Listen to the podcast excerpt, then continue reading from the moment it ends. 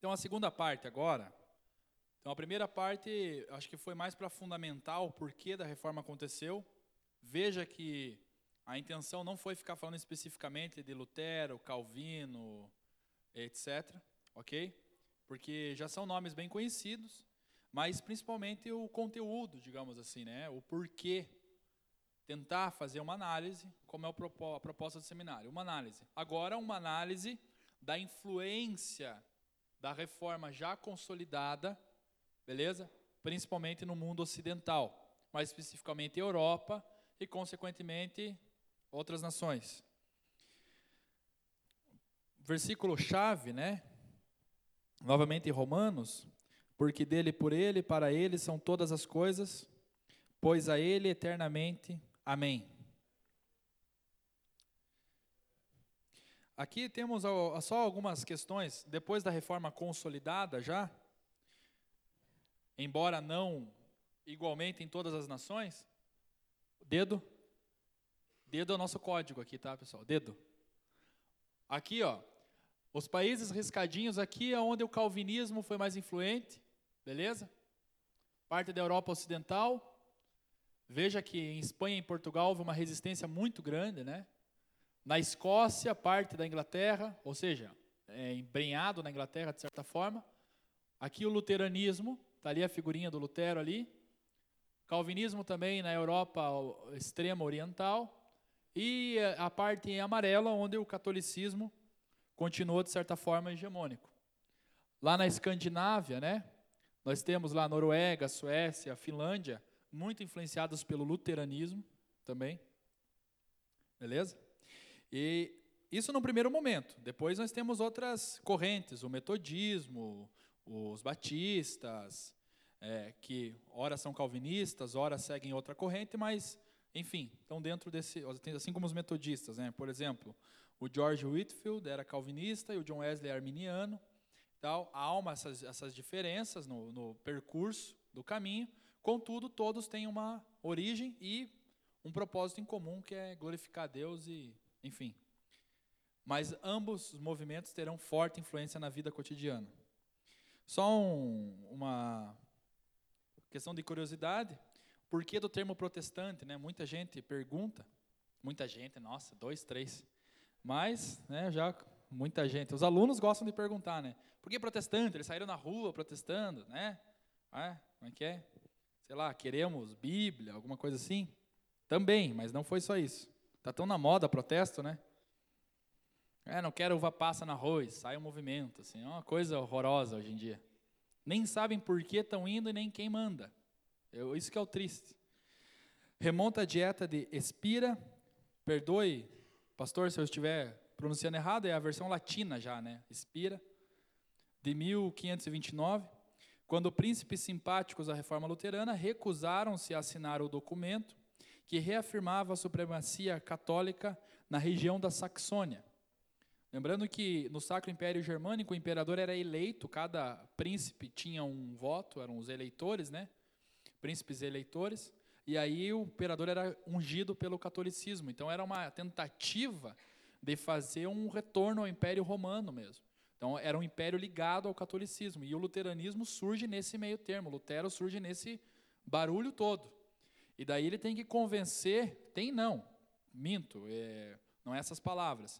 Ele tem que se utilizar do poder dos príncipes para consolidar a reforma. Porque quanto mais príncipes estivessem contra a vontade do imperador e automaticamente contra o Papa, mais chances a reforma tinha de se consolidar. Lutero teve a influência de muitos, teve a, a, influenciou muitos príncipes. É, muitos príncipes foram simpáticos ao luteranismo e defenderam a causa luterana. E nessa dieta era uma dieta fundamental, ok? Lutero já tinha passado pela dieta de Worms, ok? Aonde ele foi inquirido ele não negou aquilo que ele havia apregoado, dito, etc. e tal. E ele já tinha sido, inclusive, excomungado em 1521 pelo Papa. E ser excomungado, vocês sabem que automaticamente, naquele contexto, é sentença ao inferno. Beleza? Ele ficou muito triste porque ele não queria sair da igreja católica. A primeiro momento, ele queria reformar a igreja, por isso, reforma. Ele tinha necessariamente essa intenção. Mas nessa dieta, dieta não é porque eles ficaram sem comer lá, vamos fazer um jejum de uma semana. não é, dieta porque era uma reunião, uma assembleia é, extraordinária. É, não só é, os príncipes luteranos, então, advogam a causa de Lutero, não assinam um documento, beleza? E o imperador fica acuado. Então aí vem o termo protestantes, eles protestaram a causa luterana na Alemanha. E daí virou um termo que se espalhou por toda a Europa. Então, protestante vem porque os príncipes alemães protestaram a causa de Lutero. Guardem essa frase aqui com vocês. Isso aqui é de uma obra que eu recomendo, tem aí no, no, no, no folheto que eu entreguei para vocês no programa, a, a, a, influência, perdão, a força oculta dos protestantes de André Billet. Tá? André Billet, cientista social, economista e historiador francês, extremamente renomado na França, infelizmente pouco conhecido no Brasil, por pelos motivos que a gente sabe, né? A academia brasileira ela escolhe alguns autores e né, seleciona e progride neles até a exaustão.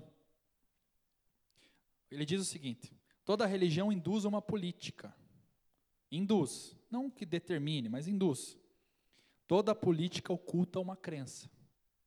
Toda manifestação política vai ocultar ou uma crença na razão, ou vai ser subproduto de uma crença espiritual. É isso que o André Bellet resume na obra dele. Nada vem do nada. Nem o advento ser, como diria São Tomás de Aquino.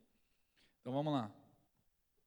Felipe Aire diz o seguinte: As novas formas de religião que se estabelecem nos séculos XVI e XVII vão modificar as mentalidades, em especial a ideia de si mesmo e do próprio papel da vida cotidiana na sociedade.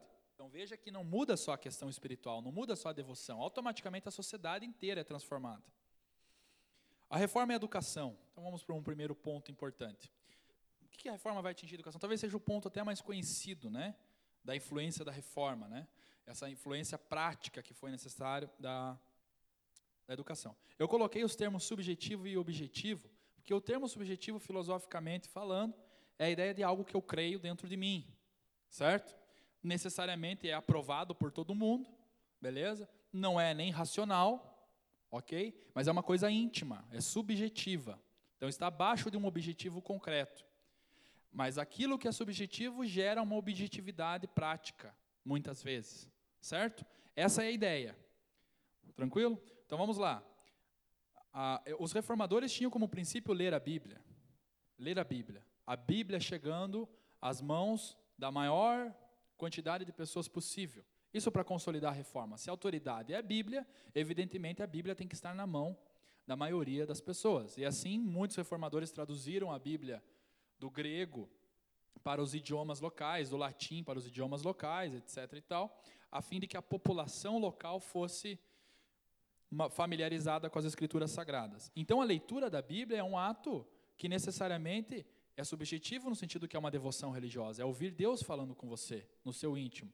Quando os reformadores pensavam em entregar as Bíblias para as pessoas e, faz, e alfabetizar as crianças para que elas começassem a ler as escrituras desde cedo, é a ideia do princípio do sacerdócio universal. Eu tenho que conhecer o, o teor da minha fé.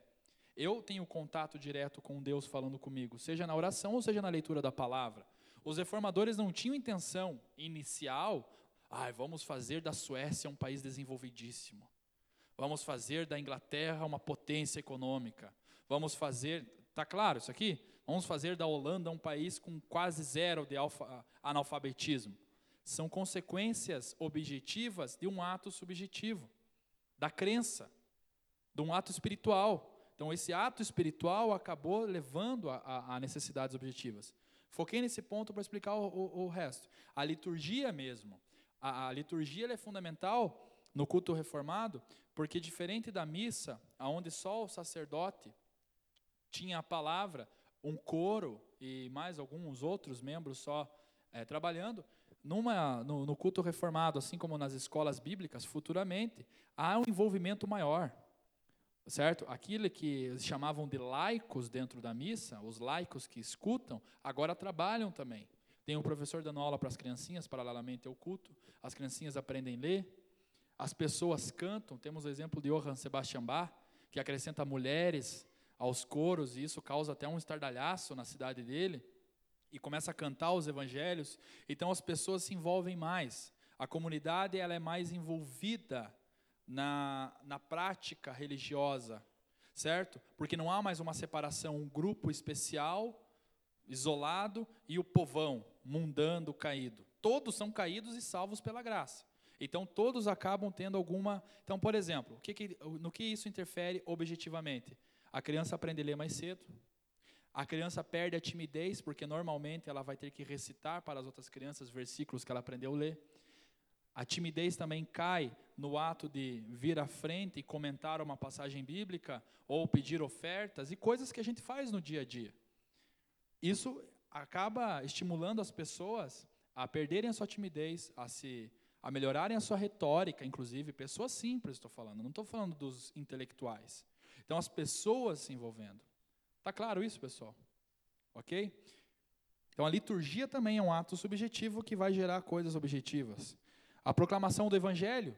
É evidente que para proclamar o Evangelho eu tenho que desenvolver uma argumentação, eu tenho que conhecer o que eu estou falando, eu tenho que conhecer o conteúdo do Evangelho. Então as pessoas procuram se informar mais, e enfim, é, uma, é um efeito cascata. A piedade em geral. Quando eu falo a piedade em geral, nós vamos ver que são as outras áreas da devoção cristã que vão influenciar a sociedade também. Quais são os o efeito objetivo dessa subjetividade na sociedade? Programas educacionais como a alfabetização de crianças, jovens e adultos, onde os reformadores vão ser fundamentais, ok? Lutero, por exemplo, vai exigir que cada paróquia alfabetize ou as crianças, beleza? Que se ensine música aos jovens, ok? Que se, se, se fortaleça a ideia de decorar partes bíblicas, mentalizar, mas tem que ler para mentalizar, é óbvio, ok? Então, evidentemente que eu tenho que criar a partir dessa subjetividade um programa educacional, porque não se aprende a, a, a ler e escrever do nada, não é verdade? Ainda mais uma linguagem bíblica difícil. Então, se estimulou programas educacionais, se estimulou sistemas de ensino, a educação pública, inclusive, tá? A educação pública no sentido assim, de que aquele que tiver interesse será atendido. Nós vamos ver mais à frente, independente se é um camponês, se é um nobre, se é um burguês, se é um clérigo ou não. Mas ter o contato, ter o direito, entre aspas, de aprender essa palavra. Vai ser apregoado muito pelos reformados isso. Tranquilo? Porque há uma necessidade para a própria espiritualidade. A minha espiritualidade não é mais ancorada numa pessoa. Ela depende da minha responsabilidade também. O desenvolvimento é meu. Eu preciso me esforçar nesse sentido de aprender a palavra, conhecer, estudar. Escolas, universidades, literatura, musicalidade, onde a reforma foi muito forte. Como eu já citei, Johann Sebastian Bach, eu vou falar de alguns nomes mais à frente. Enfim, para se chegar a isso, a imprensa de Johannes Gutenberg, falei bem, pastor? Né? Tentei, né? Não, não falei bem. Pela cara. Tá.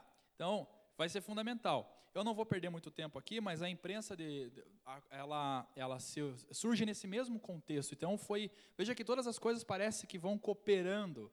Aquele versículo, todas as coisas cooperam para o bem, nunca fez tanto sentido, porque nesse mesmo momento que há uma necessidade de levar a Bíblia ao povo, nesse momento de que há uma necessidade de levar os panfletos, que eram os, os panfletos evangelísticos ao povo, os panfletos de protesto de Lutero, inclusive à população em geral, nós temos a imprensa, que se desenvolveu, vinha se desenvolvendo nos séculos anteriores, mas se consolida com Gutenberg em 1450 aproximadamente, que é a imprensa de tipos móveis, porque lembre que antes da imprensa de tipos móveis, os livros eram escritos a pena, certo? Por isso que vem a expressão a duras penas, inclusive vem daí, porque as pessoas tinham, era um sacrifício, não era qualquer um que escrevia um livro. Os monges beneditinos, e aí é o mérito deles, preservaram muito da literatura cristã, a própria Bíblia Sagrada nos mosteiros lá. E é interessante que esse era um ato de devoção. Esses monges passavam a vida inteira escrevendo a Bíblia, copiando Bíblia, copiando clássicos cristãos antigos, e eles acreditavam que estavam fazendo a vontade de Deus. É digno de nota isso, porque era piedade, preservando a cultura. Muita gente diz que na época medieval não houve cultura, porque é, é das trevas. Eu digo uma coisa: se houve cultura no período medieval, foi por causa da igreja. Foi por causa da igreja. Não havia secularismo, como se tem, não havia a ideia de ateísmo, então os ateus não estavam fazendo nada. Era a igreja que estava preservando a cultura, inclusive a alta cultura, a alta literatura, ok? A música, etc. Então temos que fazer justiça ao catolicismo nesse sentido, ok? Vamos adiantar. Aqui nós temos uma imagem, né, da a empresa de tipos móveis. Então é o seguinte: eu faço a primeira página ali e daí eu consigo adequar os móveis, por isso tipo os móveis, as letras ali naquele mecanismo, e eu vou imprimindo várias e assim eu consigo reproduzir vários livros. Então, tempo que eu levar para fazer um livro, eu faço vários, né? Aí, ó, eu tenho uma lá em casa, inclusive. Capaz. É a máquina de escrever, parecido. Vamos lá. Segundo Roger Chartier, olha que interessante isso. É, na cidade de Metz, ou Metz, na França, cerca de 70% dos protestantes deixaram livros registrados em seus inventários, contra 25% dos católicos. Esse é um dado, mas tem muitos outros. Por exemplo, a educação feminina.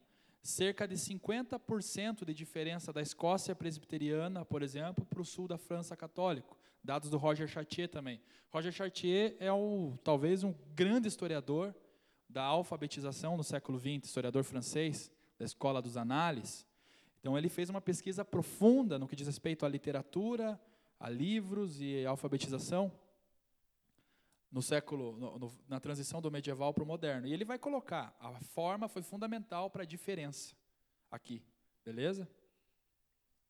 Aqui é uma cidade e é uma cidade na França, inclusive, onde os protestantes eram perseguidos nesse momento. Isso que é muito interessante. Né? Eu fico imaginando com a liberdade religiosa. Vamos lá. Aí é uma frase de Lutero. Mas dizeis vós novamente, se nós teremos ou devemos de ter escolas, para que ensinar latim, grego e hebraico ou outras artes liberais? Não é suficiente ensinar as escrituras, que são necessárias à salvação, na língua materna? Ao que eu respondo: Eu sei, ai de mim, que nós alemães devemos permanecer sempre brutos, como somos merecidamente chamados pelas nações vizinhas. Então, os alemães, eles tinham, segundo alguns autores, essa estigma de serem brutos, bárbaros, enfim. Mas Lutero é considerado, inclusive, o pai da literatura alemã, o pai da língua alemã, né? me perdoe se eu estiver errado, da gramática alemã e várias outras situações. Ele é um cara extremamente respeitado na Alemanha no, no campo intelectual por causa disso. Porque a Bíblia Sagrada traduzida por ele vai servir como motor para a tradução de vários livros em alemão. Vários clássicos, vários clássicos para o alemão vão ser traduzidos, beleza? Então Lutero, além de organizar a gramática alemã, ele é um cara fundamental e veja que a ideia dele é a ideia de espiritualidade. Mas não só a Bíblia, ele, ele exige aqui que as artes liberais sejam é, al, al, alcançadas para, pelas pessoas mais simples, inclusive. O que, que eram as artes liberais? Eram o trivium e o quadrivium. Né? O trivium e o quadrivium, quando a gente fala de artes no período medieval, é lá as três artes é, da, do intelecto, né? a lógica, a dialética e a retórica, e as, as artes mecânicas ou da, da dos ofícios. A, grama, a gramática, perdão, gramática, dialética e retórica, a música, a geometria, a astronomia, música, geometria, astronomia, música, geometria, astronomia e música, astronomia, geometria e aritmética. É, acharam que eu ia esquecer, né? Então, são as, é, é, essas sete artes liberais, elas eram pressupostos, por exemplo, para você se formar doutor. Então, você tinha que passar pelas sete, pelas sete artes liberais para depois entrar numa universidade, ok? Ou para fazer parte de uma universidade. Não necessariamente dependendo do talento que a pessoa demonstrava. Por exemplo, para ser médico, necessariamente você não precisava passar pelas artes liberais. Algumas matérias você precisava passar pelas artes liberais. Por exemplo, direito canônico, direito civil, teologia, filosofia. Mas, por exemplo, para ser médico, arquiteto, etc. e tal, você tinha que passar pela aprovação das guildas ou das corporações de ofício, que eram as, as confrarias dos trabalhadores. Daí vem a expressão doutor para um médico ou mesmo para um advogado, necess, advogado civil, perdão. Necessariamente ele não precisava passar pelas sete artes liberais. É por isso que a gente chama até hoje um médico de doutor. Vem desse tempo.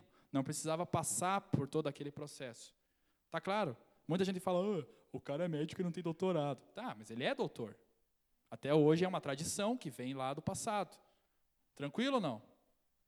Eu não posso chamar o cara de doutor? Claro que pode. É uma questão de reverência à profissão dele. E penso que ele estudou muito para ser médico. Muito mais do que eu ali, né? Mal é mal, tinha dinheiro para comprar livro. Calvino criou programas de educação como o primeiro colégio primário gratuito e obrigatório da Europa. O Colégio de Revi, qual vira a ser a Universidade de Genebra. Em termos educacionais e espirituais, Genebra se tornou, segundo Daniel Hopes, um dos faróis do Ocidente. É, Calvino, quando cria o Colégio de Revi, que se tornaria a Universidade de Genebra, assim como Roberto de Sorbonne, que eu falei no, no início, a intenção era só ensinar Bíblia, teologia, preparar bons pastores, preparar bons ministros, preparar jovens que conhecessem a palavra, missionários. Genebra era uma cidade que adquiriu liberdade religiosa antes que as outras, né? ou paralelamente a algumas outras, mas era a referência, por ter Calvino ali, Guilherme Farel e tantas outras celebridades, entre aspas, da, da, da fé reformada.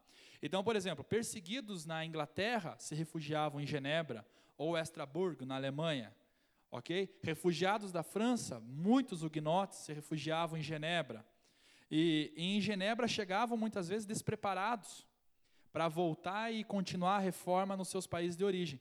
Então, a Universidade de Genebra ela, ela começou inicialmente como um colégio teológico e se tornou uma universidade reconhecida posteriormente. Então, veja que a intenção era única e exclusivamente fazer a vontade de Deus. Mas as consequências de fazer a vontade de Deus levou progresso em outras áreas. Primeiro, ensino teologia, mas é evidente que para eu poder mandar um cara para o outro lado, eu tenho que entender um pouco de relação internacional, eu tenho que aprender um outro idioma. Para eu enviar missionários, eu tenho que aprender outros idiomas, outras culturas. Eu acabo ensinando um monte de coisa em consequência disso. Calvino não tinha ideia do que viraria a Suíça.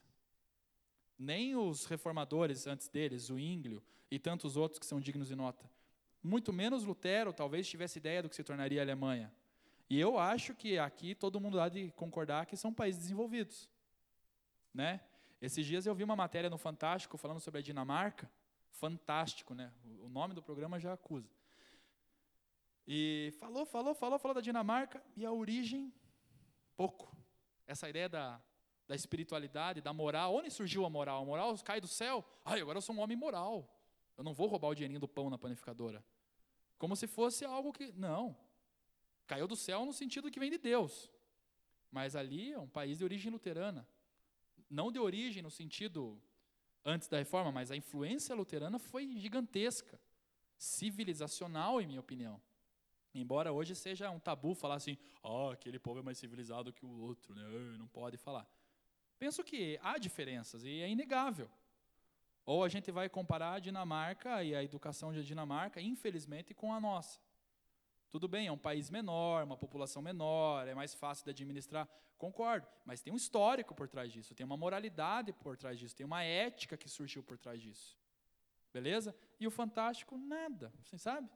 Tipo assim, como se fosse fruto do homem. Ai, agora me tornei bom. Né? É a sociedade que me corrompia, eu não vou deixar. Como disse o, o homem que, um dos homens que lascou com a filosofia contemporânea, em minha opinião. Vocês sabem quem é? É, tem que fazer o biquinho, né? O Rousseau. O homem é bom por natureza, disse o homem. Imagine isso. Vamos lá. Universidades de origem protestante. Harvard, não sei se pronuncia assim, fala bem rapidinho, Harvard, Yale, Princeton, Marburg, Königsberg, Jena, ou Rena, não sei como pronuncia, confesso que não sei, e Helmstedt, isso? Agora foi bonito, né, pastor? Holmes, Helmstedt. Beleza? E entre outras. Por exemplo, no Brasil nós temos a Mackenzie, não podia deixar de falar. Beleza, é uma universidade privada, tal, mas extremamente excelente. É uma universidade de excelência no Brasil, uma das melhores universidades privadas do Brasil. E eu tenho absoluta, absoluta convicção É um outro idioma. Aqui no Beraba a gente fala um dialeto ali, deu mistura com o português para vocês entenderem e complica tudo. Mas eu tenho a absoluta convicção de que ela mantém a sua excelência porque ela é conservadora em seus princípios. Embora tenha se secularizado por várias questões, né? Vamos lá. Foram fortemente influenciadas pelo calvinismo e luteranismo Wittenberg, St. Andrews, Oxford, Cambridge e Copenhague. E muitas outras. Todavia, o fenômeno mais extraordinário ocorreu nos Estados Unidos, onde até meados do século XIX, os presbiterianos criaram 49 colleges, que são faculdades. Os congregacionais, 21. Os reformados alemães, 4. Os reformados holandeses, 1. Dessas 75 instituições, três se tornaram famosas universidades. Harvard, fundada por um pastor, John Harvard, e outras pessoas também. Yale e Princeton, que inicialmente eram um centro, uma faculdade teológica. Ok? Aí a gente escuta as pessoas hoje, não, o ensino universitário vai desmontar com o cristianismo, tal, se é fruto do cristianismo. É evidente que a secularização faz essas coisas. Um homem digno de nota, penso eu, não muito conhecido, Comênios. Ele não era luterano nem calvinista, ele era da região do, da Boêmia. É, e vai ser um discípulo do Jan Hus, que foi um pré-reformador, foi martirizado, inclusive, na cidade de Constância, por defender, é, claro, os princípios protestantes. Né? Isso lá em 1415, muito antes de Lutero. Inclusive, ele disse a famosa frase: vocês matam o marreco, que é, que é Hans, é, no tcheco, mas daqui 100 anos virá, virá o ganso e vocês não vão conseguir segurar ele. E, consequentemente, ou coincidentemente, melhor dizendo, Lutero, 100 anos depois, consolida a reforma. Então veja que interessante, parecia que ele estava prevendo o futuro. Não sei, talvez falou ali por falar, mas houve uma confirmação, de certa forma. Beleza? Então ele é discípulo da comunidade que o Jan Hus formou, que são conhecidos como boêmios, depois ficaram conhecidos como morávios, ok? Ou unitas fraterna, unidade da fraternidade. Eles eram extremamente rebeldes ao catolicismo, mas foram muito perseguidos porque a reforma nunca se consolidou eficazmente na República Tcheca. Falo República Tcheca porque é ali que ficava a Boêmia. E a Boêmia tinha uma outra complicação. Era uma região de cultura eslava, não era germânica, não tinha cultura alemã, só que era um principado dentro do Sacro Império Germânico. Então, muitas vezes eles foram perseguidos por dois motivos por causa do nacionalismo, o preconceito que os eslavos sofriam, eles eram considerados extremamente inferiores, inclusive considerados arrogantes, é, ignorantes em teologia pelos luteranos, até pelos luteranos, e por outros motivos, por exemplo, quando algum príncipe católico chegava ao trono. Então era bem delicado a situação dos irmãos boêmios. Comênios foi o pioneiro em áreas de educação como na psicologia educacional e no projeto de uma educação inclusiva de qualidade. Um dos princípios dele era a educação, é que a educação é a arte das artes. A arte de educar tudo é a todos, né, que era o princípio comeniano. É evidente que não pode se educar tudo a todos. Quando ele fala educar tudo a todos, é educar o que é essencial. Nenhum ser humano poderia ser privado do direito de entender o porquê existe. Por que existe? Para onde eu vou? Era uma questão espiritual no primeiro momento. Depois, também sobre as artes liberais. São três os graus de preparação para a vida, segundo o Comênio: conhecer, razão, virtude, dominar, ter autocontrole, é, respeitar a, a, a, o outro, enfim, honestidade e várias outras coisas, que é o, a boa utilização da razão, como diz Aristóteles. Não basta conhecer, tem que ter o equilíbrio dessa razão. E conduzir para Deus e a si mesmo e consigo todas as coisas. Presta atenção. Conduzir todas as coisas para Deus. É o que fecha a educação comeniana. A piedade era o principal ponto aqui. Se os outros dois fossem destituídos da piedade, segundo ele, não adiantaria nem educar. A prova disso é que, segundo ele, a própria educação estava fracassada na região da Boêmia e em outras regiões, porque abandonou o último ponto. A piedade já não era o objetivo principal. Então não há um núcleo duro, não há um porquê aprender. Não há uma moral rígida, do porquê aprender e permanecer com aquele conhecimento. Conhecimento se modificando a todo tempo, porque ele é relativo, automaticamente você conhece tudo, mas não conhece nada, porque nada faz sentido. Então vamos lá. O objetivo social para esse projeto ser colocado em prática, Comênios vai dizer o seguinte: devem ser confiados à escola não só os filhos dos ricos ou das pessoas mais importantes, mas todos em igualdade. Igualdades de estirpe, nobre ou comum, ricos e pobres, meninos e meninas, em todas as cidades, aldeias, povoados e vilarejos. Por que ele defendia isso? Uma educação para todos. Se você quer aprender, você tem direito, não é chegar e arrastar o cara também.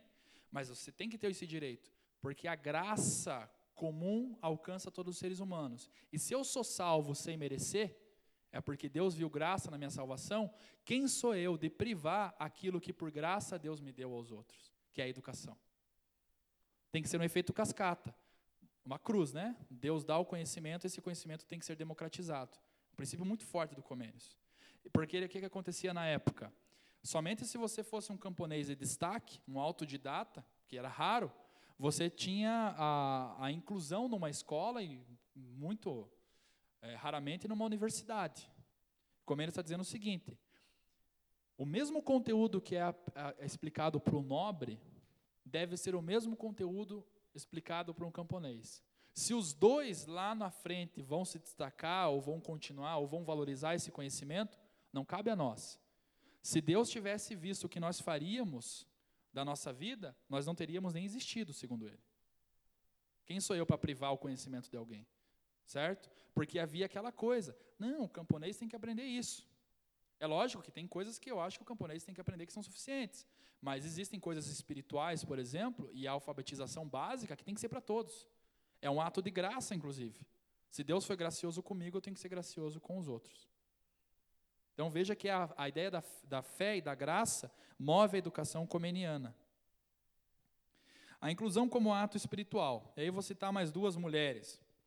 Comênios queria institucionalizar na Boêmia e, consequentemente, em toda a Europa, aquilo que muitos protestantes já tinham como missão: a alfabetização, como o ato de levar a Bíblia a homens e mulheres. Alguns exemplos interessantes. Só para frisar um pouquinho só mais de Comênios, Comênios é um cara fantástico. Embora ele tenha alguns problemas teológicos no final da vida, acreditava que o Apocalipse estava chegando, tal, e eu, vocês vão entender o porquê também na cabeça desse homem. Ele perdeu todos os filhos, ele perdeu as três esposas, ele casou três vezes, ok? É, ele foi, foi um cara muito, muito sofrido. E mais do que isso, durante a Guerra dos 30 Anos, que foram as guerras religiosas entre católicos e protestantes no século 17, a população da Boêmia foi dizimada. Vocês terem uma ideia, em uma batalha morreram 20 mil boêmios. Comênios teve que fugir para a Polônia. A sua casa foi incendiada, todos os escritos dele foram perdidos. Ele perdeu casa, daí ele se refugiou em Lesno. Depois ele foi convidado pela rainha da, da Suécia para ser o tutor no castelo. Não ficou muito tempo lá, foi para a França, teve um encontro com Descartes. Ele teve uma, cara, uma vida assim, de nômade e semi-nômade. Morou na Holanda também. Ele perdeu tudo absolutamente tudo. Só que antes dele perder tudo, ele escreveu um livro chamado Didática Tcheca. E a didática tcheca era apenas para o povo tcheco, só para o povo boêmio. Ele só queria aquele projeto educacional para a Boêmia. E veja só como um homem que entende a soberania de Deus vive de uma forma que gera sentido. Depois que a Boêmia foi destruída, em vez de ele ficar lamentando, pô, por que, que Deus destruiu meu povo? Por que minha família foi morta? Por que, que não sei o quê? Ele interpretou isso como um sinal dele dedicar uma obra para toda a Europa. Ele muda o título de didática, didática tcheca para didática magna, que é a obra-prima dele. Por que magna? Já que Deus não permitiu que esse projeto fosse colocado para o meu povo, é porque ele quer que seja para toda a Europa. E daí ele dedica para toda a Europa. Ele faz sentido daquele sofrimento que ele teve. Ele gera sentido naquela dor que ele te teve. Ele não fica lamentando. Ele se dedica a fazer mais e mais. Certo?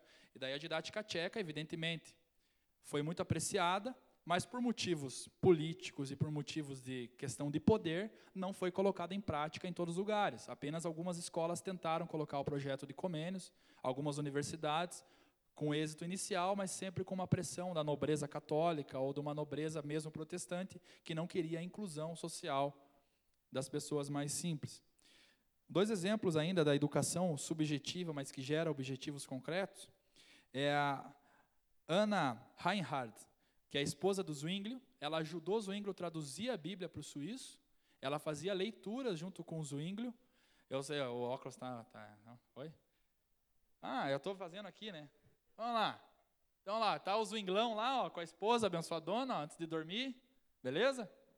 E ela tá ali auxiliando ele na tradução das escrituras para o suíço.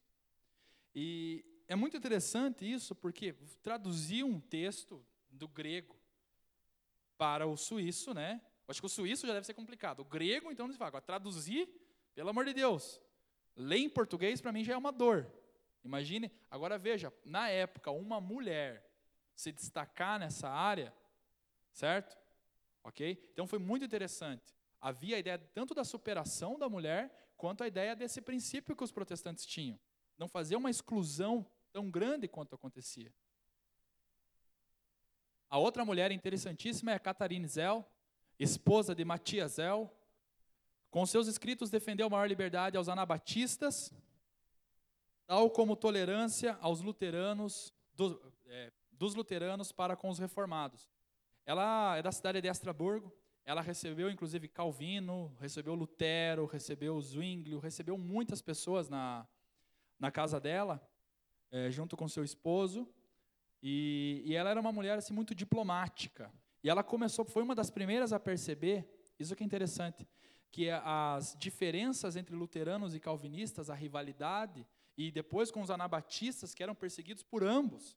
Tanto calvinistas quanto luteranos perseguiam os anabatistas, que eram aqueles que acreditavam né, que o primeiro batismo não era suficiente. Né, e, então, era muito é, para a época era um tabu, sim. Né, é, então, eles batizavam de novo, toda aquela situação.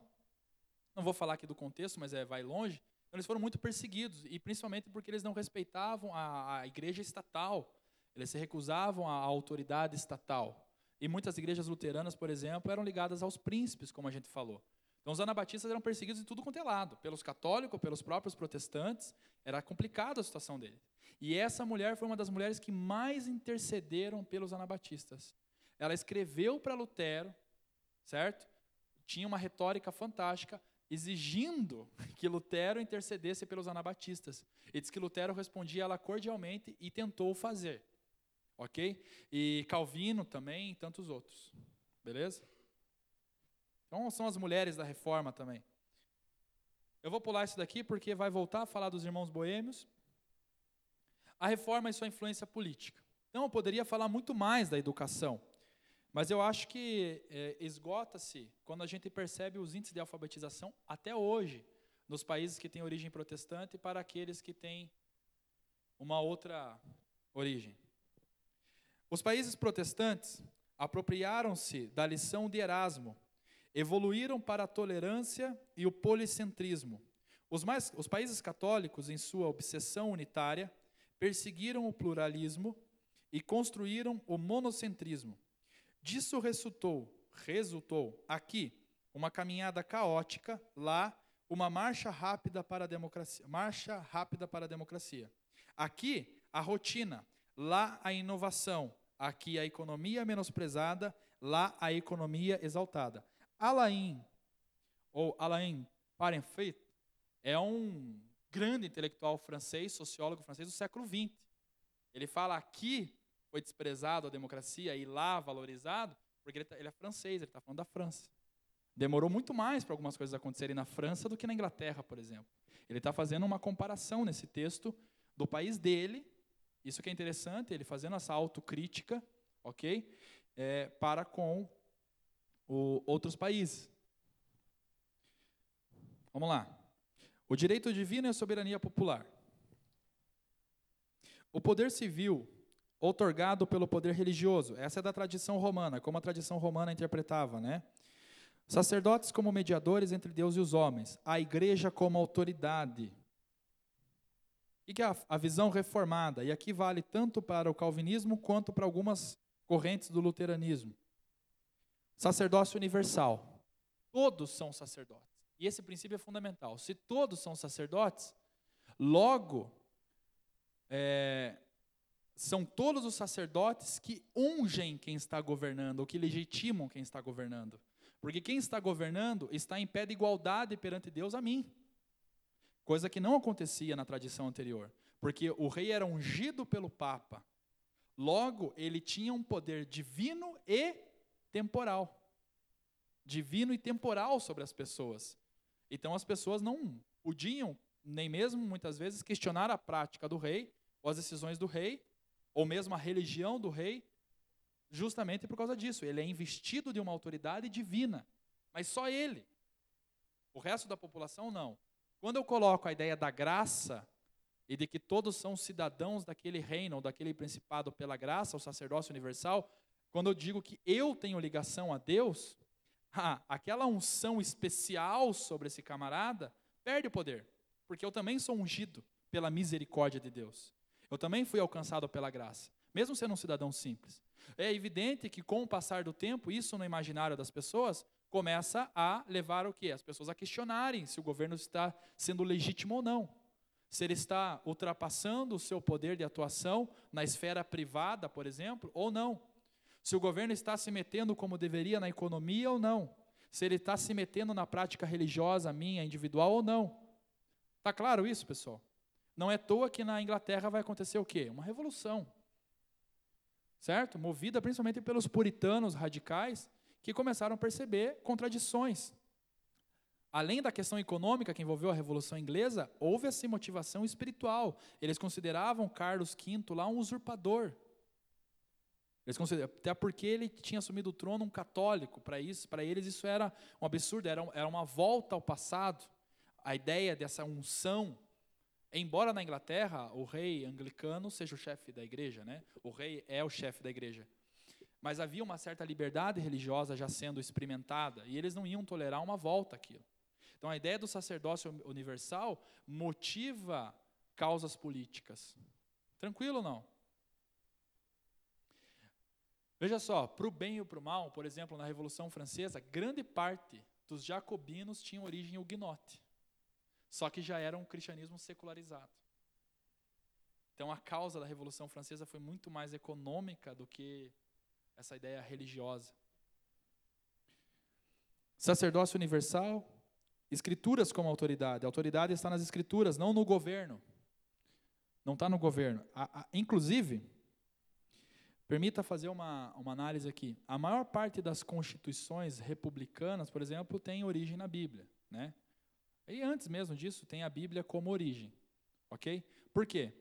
Isso tem uma influência também reformada no seguinte sentido: como a Bíblia é a minha constituição espiritual, ok? E naquele momento a maior parte das pessoas era cristã, o, o livro base para a origem dessa constituição tem que ser a Bíblia também. Certo? Então eu simplesmente transfiro para a Constituição princípios bíblicos. Só que, lógico, para atender necessidades momentâneas dos homens que daí envolve questões econômicas, questões de criminalidade, etc. e tal. Então, há uma contextualização de princípios bíblicos para o momento atual. Rei ou governante tem poder delegado não por sacerdotes específicos, mas por todos os sacerdotes universais escolhidos por Deus, que é muito interessante. O poder emana de todo o sacerdócio divino, certo? Se todos são sacerdotes perante Deus, quem legitima o poder é a palavra de Deus e todos têm contato com a palavra de Deus, todos acabam se tornando fiscais desse governo. E esse governo tem que se submeter a essa autoridade que é distribuída por todos, não apenas uma pessoa, que é a palavra de Deus. Então, esses sacerdotes têm poder de interpretar se o governo está sendo legítimo ou não. Alguma dúvida? Está claro ou não? O princípio do sacerdócio universal estará na base da concepção democrática da igreja, primeiro e da cidade depois, quando os protestantes serão dele, é, terão dele aprendido todo o significado religioso e político. Com a reforma e nos séculos seguintes, surgem na Europa outros tipos de governo. Forjam-se a partir das mentalidades protestantes e das estruturas democráticas de suas igrejas, desde o século XVI em Berna, em Bale ou Genebra, no século XVII na Inglaterra, um século mesmo antes da Revolução Francesa, depois na Holanda, nos Estados Unidos, nos países nórdicos, toda parte onde prosperaram maior, maiorias ou fortes minorias protestantes, instalaram-se regimes liberais e democráticos, sob a forma de repúblicas ou de monarquias parlamentares constituídas, como a Inglaterra. Embora na Inglaterra seja um caso à parte, porque desde a Idade Média já era limitado o poder da monarquia. O poder da monarquia se submetia à Câmara dos Lordes em várias situações, ou uma corte, né? Certo, pessoal? Mas é evidente que quando, o, principalmente o calvinismo se infiltra na Inglaterra, isso modifica completamente. O rei passa a ter que ser submisso completamente daí a essa casa. Que daí vem a casa dos lords e a casa dos comuns, inclusive. Com a burguesia tendo muita influência. Esse óculos aqui está difícil, eu estou suando. Jesus amado, está descendo toda hora, né? Corta isso daí, Rodrigo. Mas tá difícil aqui, cara. Um homem oleoso, sabe? Vai. É um, será que é unção? Vai escorrendo tudo? É. Oil man. Tem fogo, né? Só acendeu o isqueiro. Vamos lá. Possíveis resultados: maior democratização, desenvolvimento econômico, etc. Os puritanos rejeitaram em bloco como nefasta toda a hierarquia social os reis, os nobres, a autoridade administrativa, os bispos e, naturalmente, o Papa. Cada homem deve ser livre em suas escolhas e responsável por seu destino. A descentralização das decisões deve ser a mais ampla possível ao nível de cada homem e de cada empresa e de cada município. Trabalho, economia e reforma. Então, no campo político, para fechar com um exemplo bem claro, é a Constituição dos Estados Unidos ela é completamente influenciada pelo puritanismo americano, e mais do que isso, o sistema de votação, o sistema de governo americano, evidente que com algumas modificações, inicialmente era de origem presbiteriana. OK? Assim como era organizado a igreja presbiteriana, sínodo, Supremo Concílio, presidente de concílio, etc e tal, presbitérios, no caso os distritos e, tal, e tudo mais, eles simplesmente pegaram e estavam procurando um modelo de, de organização política interessante, que fosse, que respeitasse esses princípios que nós estamos falando aqui, transpassaram isso para o campo político. Certo? Pode ser explicitamente ou implicitamente, mas foi isso que aconteceu. Tranquilo? Quem aqui é de alguma igreja presbiteriana sabe como é organizado, né? Tem os presbitérios, tem os sínodos, tem o conselho, Supremo Concílio, etc e tal. E, inclusive há eleições, né? Para, para, inclusive até para pastores, né? Para pastores. Ou pelo menos há uma ratificação se o pastor continuará ou não, é isso? Isso existe. Né? Mas os presbíteros têm poder decisivo, inclusive. Vamos lá. Não existe monasticismo no cristianismo. Isso aqui é uma frase marcante do Schaeffer, porque o protestantismo vai modificar a visão do que é para Deus e do que não é para Deus. Deixa eu explicar isso aqui para vocês. O catolicismo medieval ele tinha aquela ideia assim: os membros do clero fazem parte da cidade de Deus. Os membros que, da sociedade em geral não fazem parte dessa cidade de Deus, fazem parte da cidade dos homens. Eles reinterpretaram, ou é uma interpretação distorcida de Santo Agostinho, do livro Cidade de Deus, Santo Agostinho, que foi se perpetuando, foi se modificando a, a interpretação original. Então, mais ou menos assim: os homens são o mundo, a igreja é Deus. Então, quem faz para Deus, de fato, são os membros do clero, principalmente os monges, que passam a vida se dedicando às coisas de Deus, se dedicam lá a fazer os, a, a, sua cerveja, a fazer as suas ferramentas, a, a escrever a Bíblia, a fazer o seu vinho ali no monastério, e aquilo era um ato de devoção, aquilo era o ato de servir a Deus para esses monges. Quando o cristianismo reformado, luterano, seja lá qual for a corrente, surge, qual que é a ideia? Todos nós somos monges no mundo. Não há mais separação de trabalho secular e trabalho espiritual. Certo? Não há mais essa ideia. Todos nós trabalhamos para Deus. Mas espera aí, eu não sou sacerdote, eu não sou um pastor, eu não sou um bispo. Pouco importa. Se você é um marceneiro, você é um servo de Deus na sua marcenaria. Você está exercendo o seu trabalho para Deus. Se você é um professor, você está sendo um sacerdote. Você é um professor para Deus. Mas mesmo que eu não ensine coisas de Deus, sim, porque ali é a sua profissão e a sua profissão tem que ser um ato de devoção a Deus. Não há mais barreiras monásticas. Tudo é para Deus, em absoluto. Tudo é para Deus. tudo tem que voltar para Deus.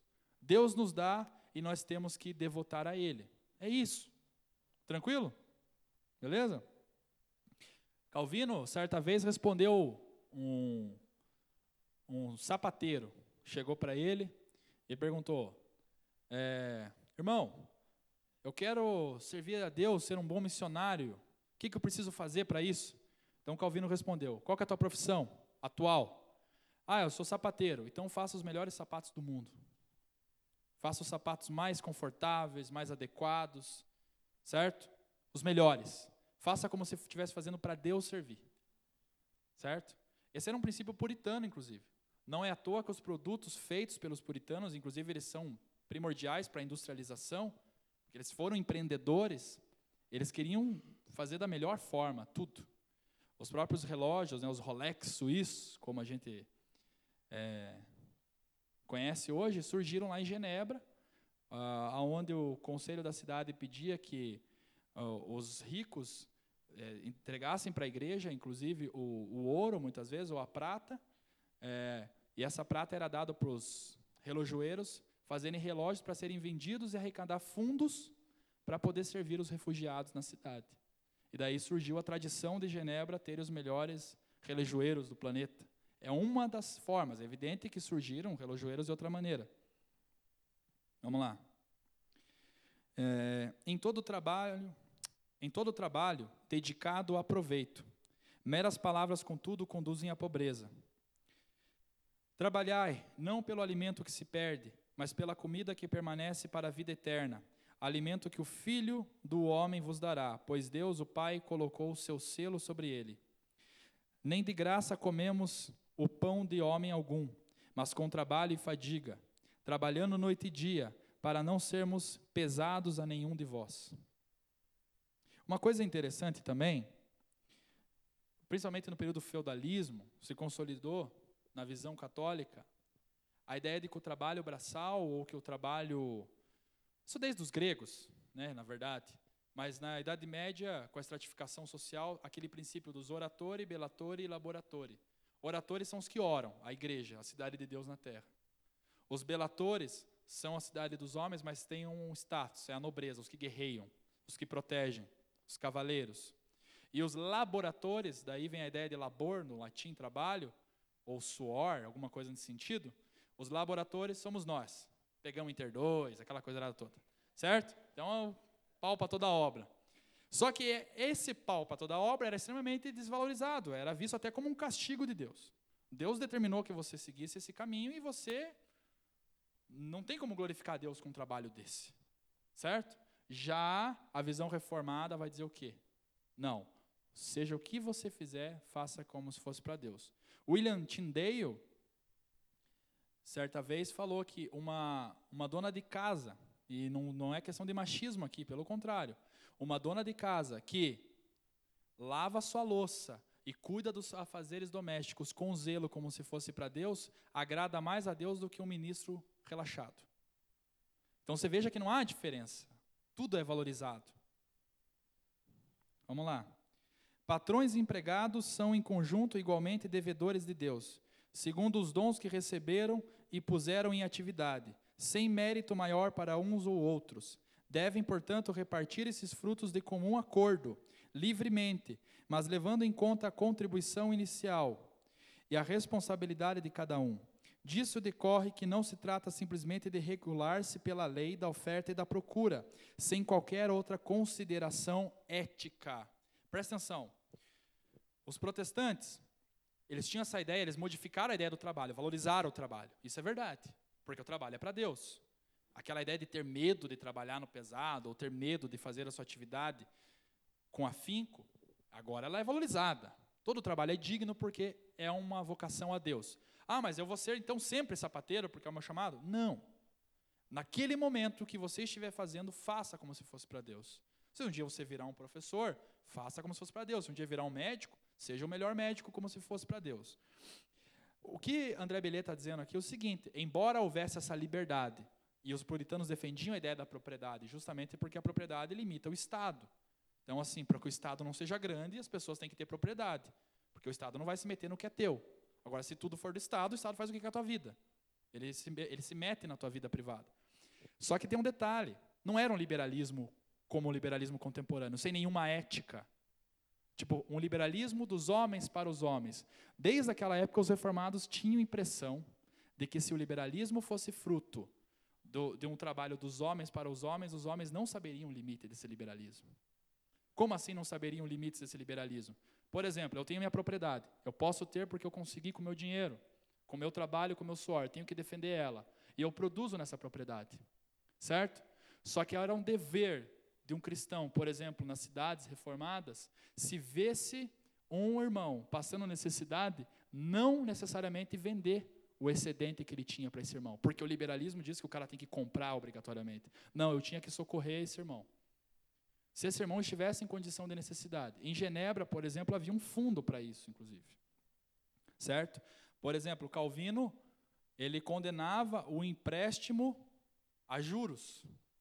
Ele dizia que o empréstimo tinha que funcionar da seguinte forma: eu posso emprestar o dinheiro para esse irmão, mas a juros, zero.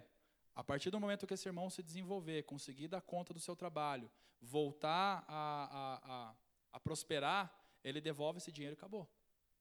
Ok? Certo? O único juro que Calvino, lá em Genebra, defendia era o seguinte: digamos que o irmão tem uma, uma loja de roupas, por exemplo.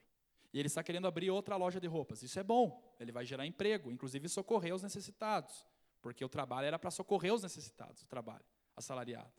Não era simplesmente, ah, vou ter que pagar para o cara, lamentavelmente. Não, o patrão tinha que ter a ideia de vocação divina também. Certo? Então, opa, você quer abrir mais uma loja? Isso é bom. Ele tem o capital, ele tem a técnica. Eu não posso dar o dinheiro para quem não tem. Então, eu vou investir na vida dele. Eu vou ser um co-investidor com ele. Certo? Aí eu estimulo, a partir do momento que você estiver lucrando, você dá uma parte, estimulamos em contrato uma parte a mais, tal, como um investimento na sua vida, que eu fiz. Mas o empréstimo para quem não tinha dinheiro, a juro, era considerado roubo por Calvino. Porque, segundo Calvino, isso era um roubo da graça de Deus. Por exemplo, Deus me deu um trabalho, certo? Para eu abençoar o mundo. E eu faço desse trabalho um ato de humilhação àquele que precisa, eu estou roubando de Deus. O dinheiro não é meu. Eu sou um dispenseiro. Se Deus me deu um talento, Deus me deu um trabalho, eu prosperei, eu consegui acumular essa riqueza, essa riqueza não pode ficar num cofre como um tio Patinhas. Ou eu crio mais empregos, ou eu abençoo quem precisa. Esse é o princípio do capitalismo primitivo que a gente fala nas, nas cidades reformadas. Capitalismo uma outra coisa que se fala, ah, o calvinismo é o pai do capitalismo contemporâneo. É uma interpretação distorcida, na minha opinião, por dois motivos. O capitalismo já vinha se desenvolvendo desde o final da Idade Média, certo? Mesmo em países católicos, essa ideia do, do, do lucro, certo? Da usura, inclusive, dos juros. Contudo, o calvinismo fomenta isso nas, nos países onde o calvinismo se desenvolveu, por causa desses princípios que eu falei, do investimento para gerar emprego, para gerar riqueza para o bem da sociedade movido por uma ética cristã, certo? O que acontece é que o capitalismo secularizado atual não tem essa ética mais. Não tem essa ética. Então, acumulo, acumulo, acumulo, que se lasque. É, sabe essa ideia mérito, da meritocracia barata, me desculpe. A meritocracia os calvinistas sempre defenderam, os puritanos, os luteranos sempre defenderam a meritocracia. Mas quem que te deu o talento? Deus. À medida que o liberalismo se secularizou, o homem diz: Não, eu tenho, se você não tem, é mérito meu bate no peito. Mas isso não é uma visão graciosa, segundo a visão reformada. Então, o liberalismo, segundo, inclusive, conservadores cristãos, ele é tão perigoso quanto o comunismo. Porque ele não tem a ética como um teor absoluto, a ética cristã. A ideia de ver. Agora, veja, Calvino também não é, não pegava, não só Calvino, mas outros reformadores pegavam pesado com o cara que era o vagabundo. Inclusive, em Genebra, você não podia ficar se fosse lhe oferecido o trabalho e você não trabalhasse. Certo? Porque todos têm que prosperar a sociedade. Você não pode ser peso na vida do irmão. Se você tiver necessitado, tudo bem. Vinha um refugiado, por exemplo. Mas não seja peso. Certo? Você está roubando da mesma forma. Assim como o patrão rouba ao negar emprego a quem está precisando ou ao negar um empréstimo a juros justos, juros justos não, perdão, um empréstimo justo a quem está precisando, certo? Você também rouba ao não querer trabalhar, porque você se torna peso a alguém. certo?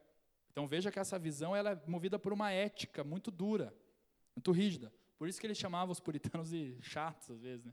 Trabalhava, se tivesse trabalho tinha que trabalhar. Vamos lá.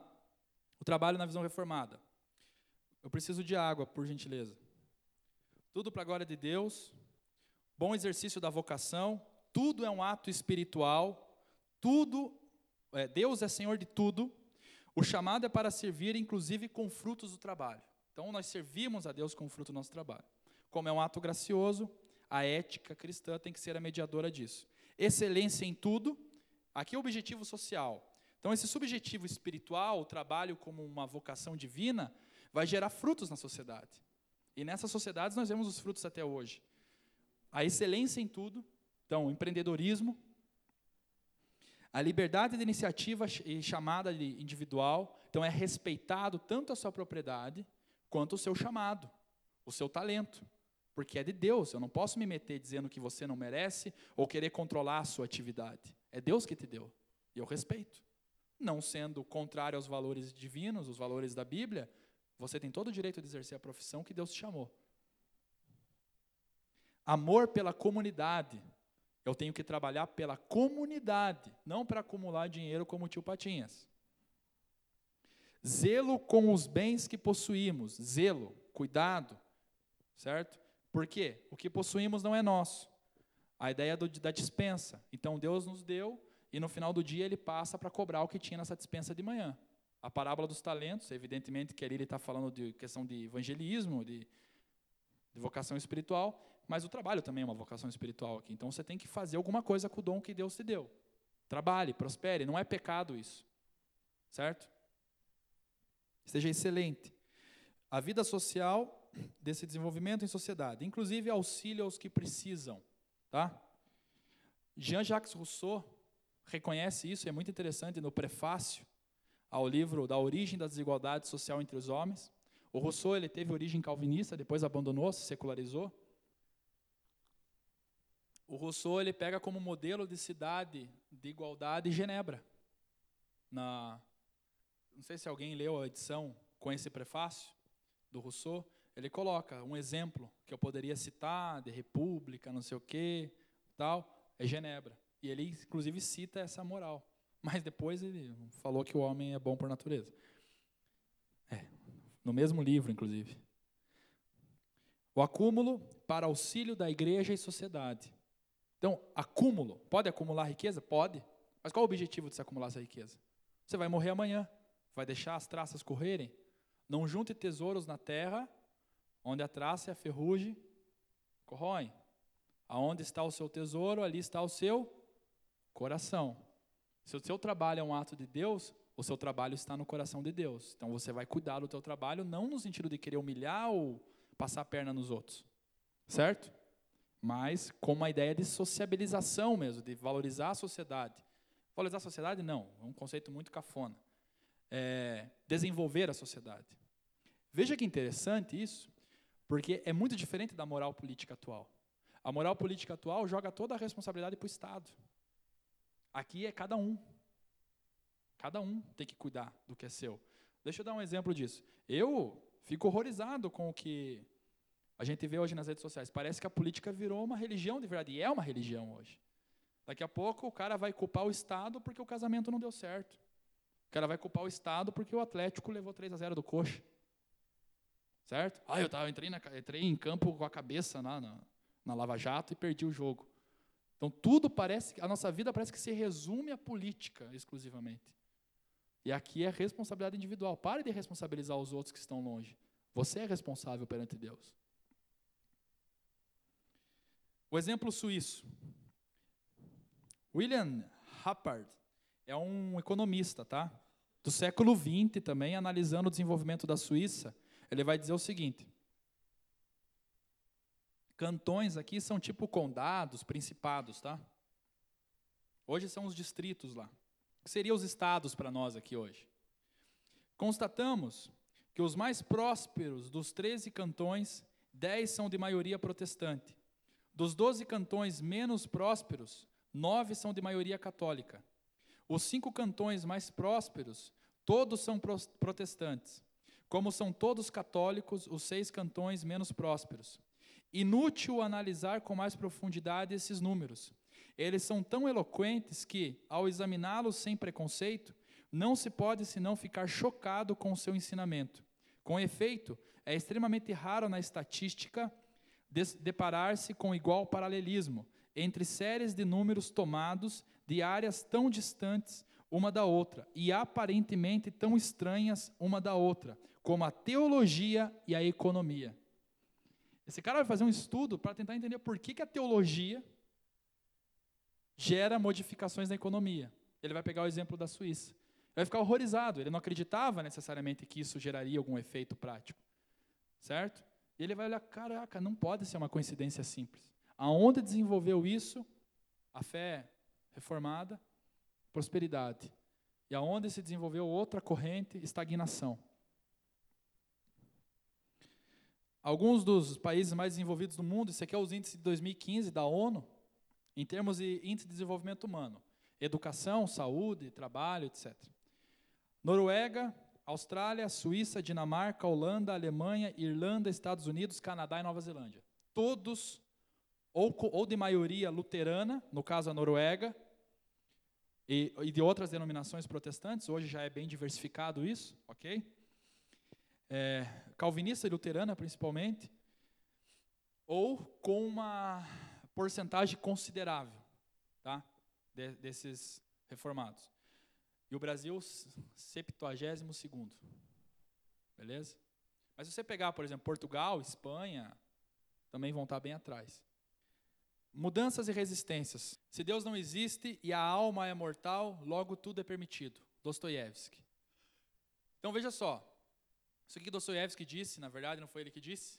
Ele disse que disse porque ele foi Ivan Karamazov, nos irmãos Karamazov, que disse. Beleza? Então quem quiser ler esse livro, inclusive, é fantástico. Não é o melhor dele, o melhor é Crime e Castigo, mas é muito bom esse. E revela plenamente o que nós estamos falando. Aonde que o liberalismo se perdeu, aonde que a política contemporânea se perdeu, na minha opinião, e aonde que a educação se perdeu tudo, à medida que foi se secularizando esses princípios, aonde o homem passou a acreditar que era por ele mesmo. Por exemplo, mudanças religiosas, o objetivo corroendo o subjetivo. Durante os séculos 17 e 18, tanto o protestantismo quanto o catolicismo sofreram com o avanço do racionalismo. Três consequências muito claras surgiram então. De um lado, o esfriamento da fé, de outro, o desenvolvimento do deísmo ou religião natural, consequentemente, consequente secularização da cosmovisão. Então, o iluminismo, ele vai ser um reforço do renascimento, só que agora vai suplantar a espiritualidade. Isso que é triste. Definitivamente as pessoas acreditam que a razão vai levar o homem a uma prosperidade inequívoca, certo? E acredita-se que toda aquela prosperidade e desenvolvimento é do homem pelo próprio homem. E a religião começa a ser excluída da jogada. Blaise Pascal vai dizer então, né, o coração tem razões que a própria razão desconhece. Essa aqui é a resistência religiosa, algumas pessoas que resistiram. Por que Pascal vai falar, falar isso? A razão tem razões que a própria razão desconhece. Porque ele vai mostrar o seguinte: o racionalismo do século 17 e 18, ele retira a espiritualidade, mas não tira a dor do ser humano. Ele retira a espiritualidade, mas ele não explica o porquê de todas as coisas. Então, se o argumento de que a religião não conseguia dar conta de todas as coisas, e eu desprezo ela por isso, é um argumento falho, porque a razão também não consegue dar conta de todas as coisas. Ela também se limita, ela não consegue explicar o cosmos inteiro. Ela não consegue explicar, por exemplo, nem mesmo a conversão do próprio Pascal que ele ficou chocado. E ele era de uma corrente jansenita que era muito parecido com o protestantismo dentro do catolicismo. E essa frase ele disse por quê? Porque ele vai dizer o seguinte: é, enquanto eu busquei a Deus, ele diz na obra dele, enquanto eu busquei a Deus pela razão, pela, pelo conhecimento matemático, filosófico, etc. E tal, ele não encontrou, certo? Ele batia na porta, ele criticava a Deus, ele ofendia a Deus. Inclusive foi encontrado no casaco dele um papel que relata a conversão dele.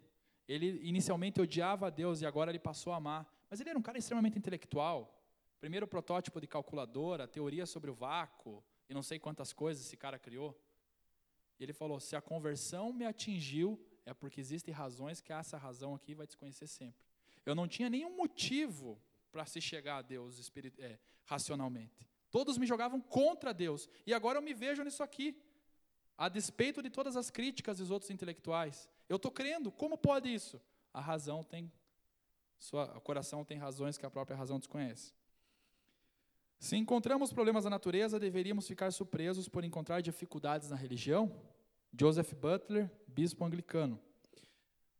Há outras resistências a esse secularismo do século XVIII, o jansenismo, do Pascal e do Cornélio Jansen, o fundador, o pietismo e o metodismo. O pietismo é uma resposta entre os luteranos para uma religião que estava se esfriando.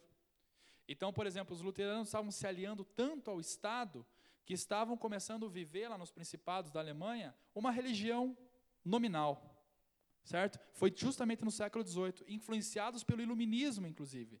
O iluminismo jogou na consciência do homem que a moralidade é suficiente para você ser uma pessoa boa, a moralidade humana, e que a religião ela deve ser um ato natural, mais do que espiritual. Então basta se crer em Deus, e isso é suficiente. Isso foi adentrando dentro da igreja, inclusive a ideia de cada um pode adorar a Deus da sua forma, e a ideia do Deus natural, por exemplo, da religião natural do Voltaire, que vai se propagar muito pela Europa.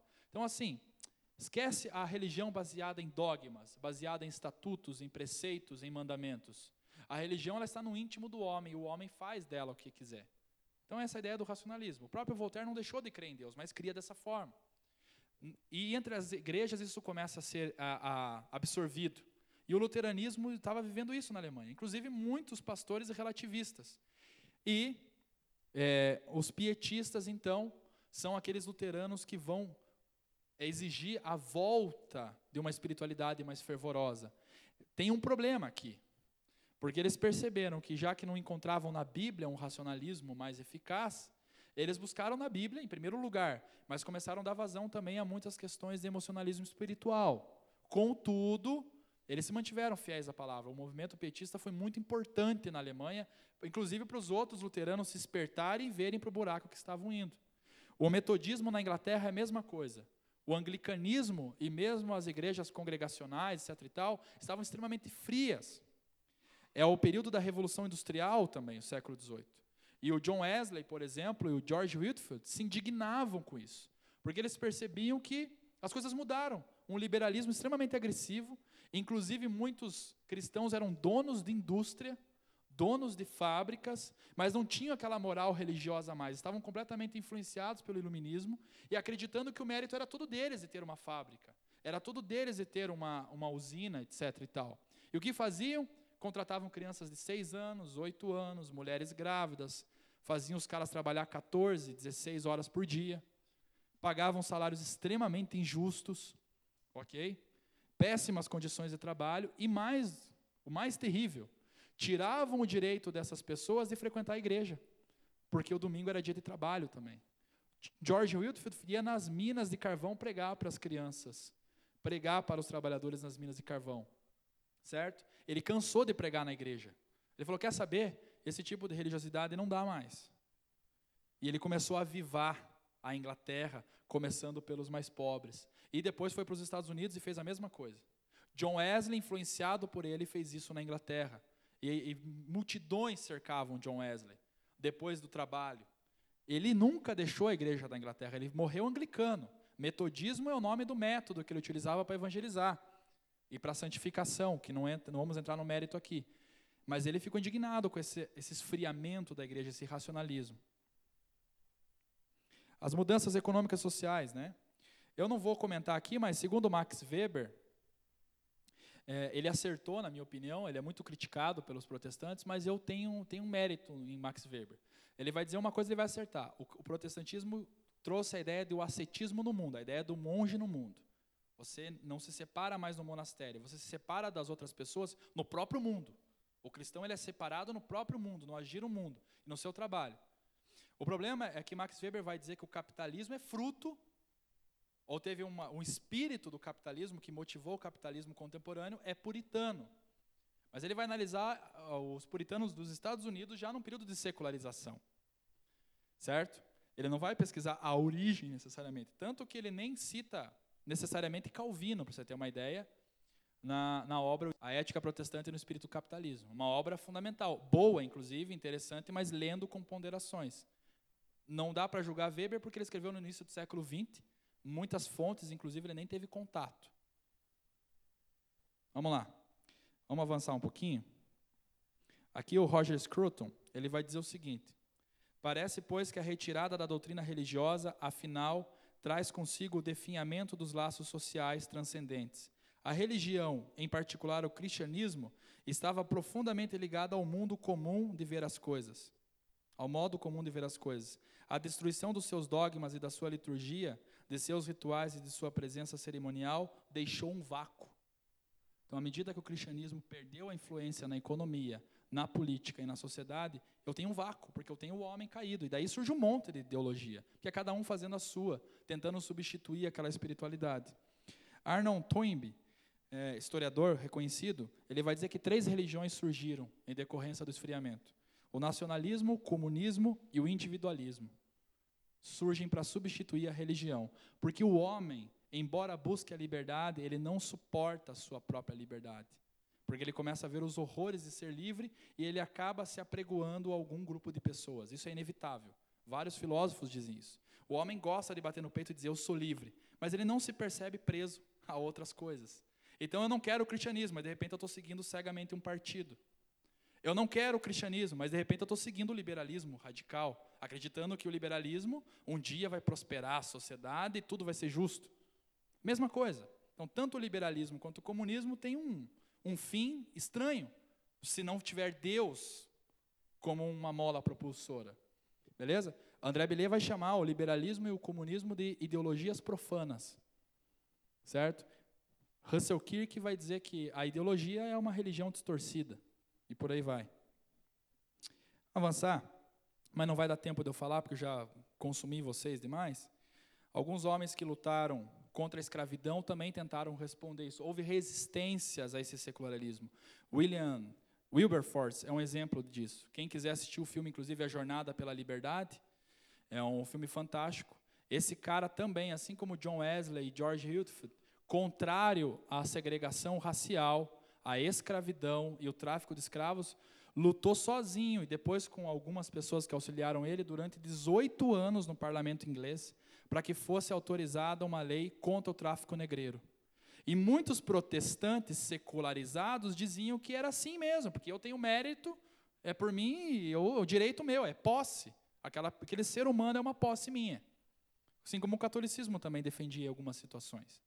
E aí algumas vozes surgiram para resistir a isso. Daniel Legrand também, e muitos outros, um empresário famoso, a primeira lei trabalhista autorizada na Inglaterra foi por luta desse empresário aqui. Porque ele percebeu que se todas as fábricas não estivessem sobre uma lei de justiça social, não adiantaria ele tentar sozinho, porque ele ia à falência. Então ele exigiu que o parlamento inglês, depois de muita militância, aprovasse uma lei com uma ética por trás disso, para que todos os empresários seguissem. Sabe qual lei foi essa? A proibição do trabalho de crianças com menos de oito anos. Foi o máximo que ele conseguiu lutando anos junto ao parlamento inglês. Então veja como estava essa ética liberal naquele contexto.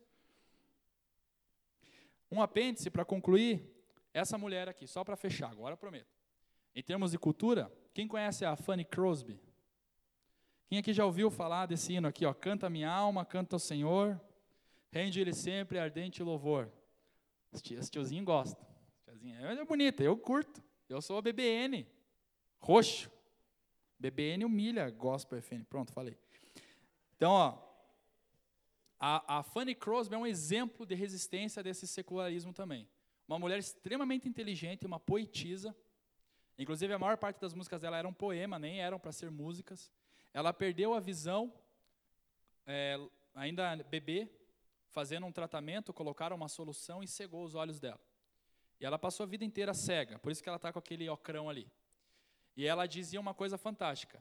Olha a, a ideia de entender a soberania de Deus. Deus tirou a minha visão para que eu conseguisse olhar as coisas espirituais com a minha alma. E eu sou eternamente grato a Ele. Nunca reclamou. Nunca reclamou. Cuidava de uma escola para cegos, né? Então era uma mulher assim fenomenal no campo da cultura. Considerações finais. O termo subjetivo se refere à piedade desses homens, e mulheres que, ao devotar-se a Deus, também realizaram contribuições objetivas na sociedade. A glória de Deus era uma meta que ardia no coração de pessoas simples da igreja. Essa herança foi, for, foi formada em comunidades de cristão fervoro, cristãos fervorosos e unidos que viviam para Deus. Não há mérito algum em ser protestante. Segundo os princípios supremos da reforma que acabam de ser recordados, o reencontro com Deus e com seu amor, de onde advém seu perdão e a vida nova, a salvação, é dom gratuito oferecido a cada indivíduo, efeito da pura graça divina, sola gratia, e é pela fé unicamente, sola fide, que essa salvação pode ser recebida, sem mérito algum da parte daquele que a recebe. Suas obras, suas boas ações, seu comportamento, sua ética e seu engaja, seus engajamentos são apenas a consequência e não a condição desse dom.